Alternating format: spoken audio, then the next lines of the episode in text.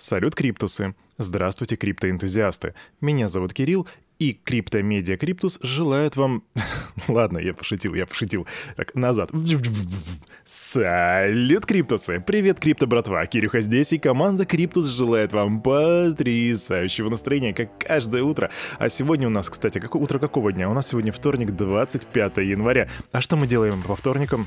То же самое, что по понедельникам, средам, четвергам и пятницам. Мы делаем обзор рынка, распаковочку, а потом смотрим, что там по новостям. Так что погнали. Раз, два, три, ву.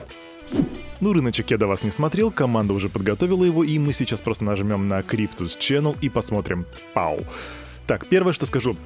Тонкоин минус 10,6%, серьезная штука. Атом плюс 9,2% накинул. ICP, ребята, плюс 4,9%. Это, это неплохо, это неплохо. А, супер потенциальный коин-шип у нас показывает минус 5%, если вы понимаете, о чем я. Так, еще я видел тут XRP краем глаза. Где-то был XRP, он там, по-моему, показал... А, вот он, минус 1,7%. Что же по самым вот этим вкусным лакомым кусочкам в виде биткоина и эфира, на биточек добавил 2,6%. Теперь его его стоимость составляет 36 079 долларов. Эфир же показывает э, стоимость 2394, то бишь минус 1,9% по сравнению со вчерашним днем. И на этом доминация биткоина увеличивается до 41,1. А увеличилась ли? По-моему, нет, кстати. Хм, странно. Капитализация рынка 1,62 триллиона прям подросла совсем чуть-чуть, а индекс страха и жадности все еще показывает кровь на улицах. 12 пунктов. И начинаем мы с нашей любимой Россиюшки. В правительстве, в Госдуме и силовых ведомствах не поддержали позицию Центрального банка России в отношении криптовалют. Об этом на ленте.ру заявил глава комитета по финансовому рынку Анатолий Аксаков, вы наверняка его имя слышали и раньше, и первый зампред, внимание, комитета по безопасности и противодействию коррупции Андрей Луговой.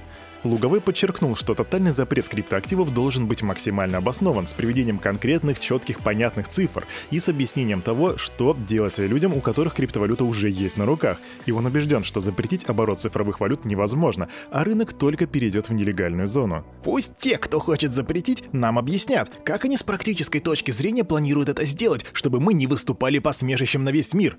Депутаты также указали на неправильную трактовку регулятором действующего закона о цифровых финансовых активах. И я, ребятки, вам предлагаю сейчас вернуться еще раз в самое начало этой новости, чтобы вы смогли оценить должность человека, который это сказал. Андрей Луговой — это зампред комитета по безопасности и противодействию коррупции. Ну, просто think about it.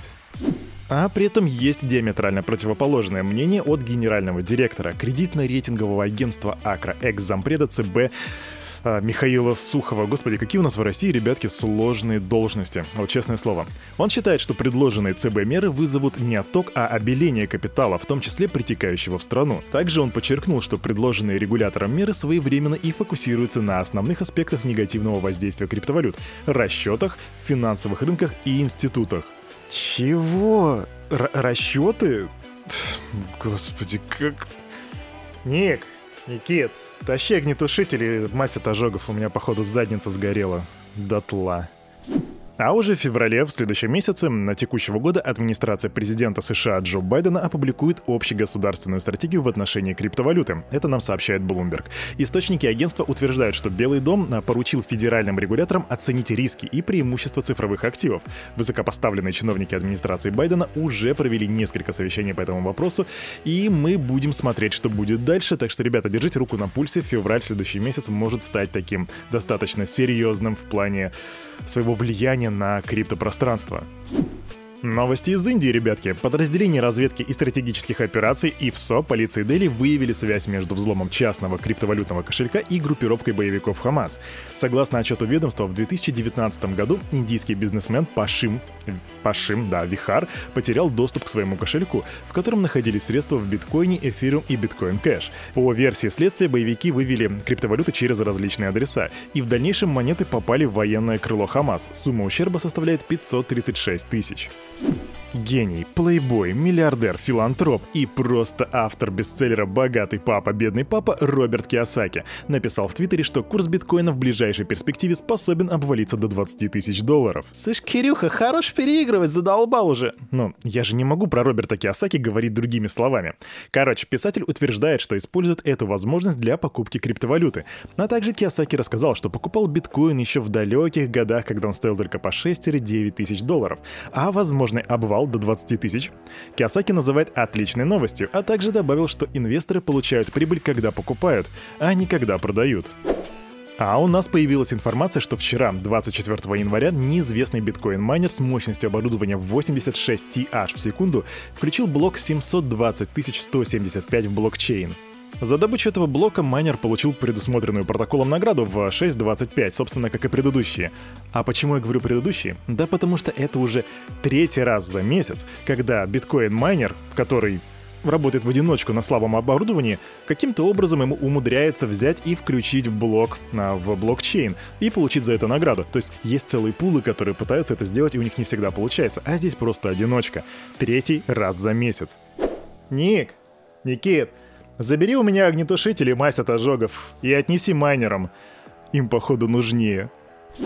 Quick Short новость для тех, кто держит XRP. Токен от Ripple вышел на седьмую строчку в списке цифровых активов по рыночной капитализации с показателем в 27 миллиардов. Но тут есть подковырочка в том, что изменения в рейтинге связаны не с ростом XRP, а с более активным падением его конкурента Solana на фоне недоступности сети проекта на... в течение 48 часов. Об этом я вам рассказывал ранее. И его цена обвалилась, с, если не ошибаюсь, 142, короче, потеряла 44,5% просто за неделю.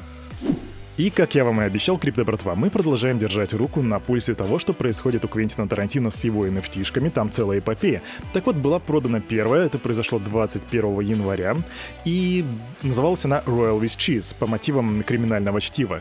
Стоимость этой nft за которую она была продана, 1,1 лямов баксов.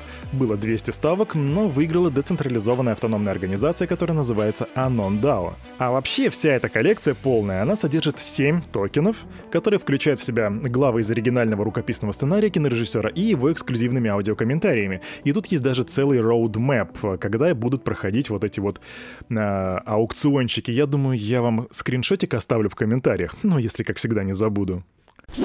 А на этом на это утро у парня за микрофоном все. Как всегда в микрофон бубнил Кирюха и команда Криптус желает вам потрясающего настроения на весь оставшийся день. И помните, все, что здесь было сказано, это не финансовый совет и не финансовая рекомендация. Сделайте собственные ресерчи, развивайте финансовую грамотность и прокачивайте критическое мышление. Обнял, до свидания.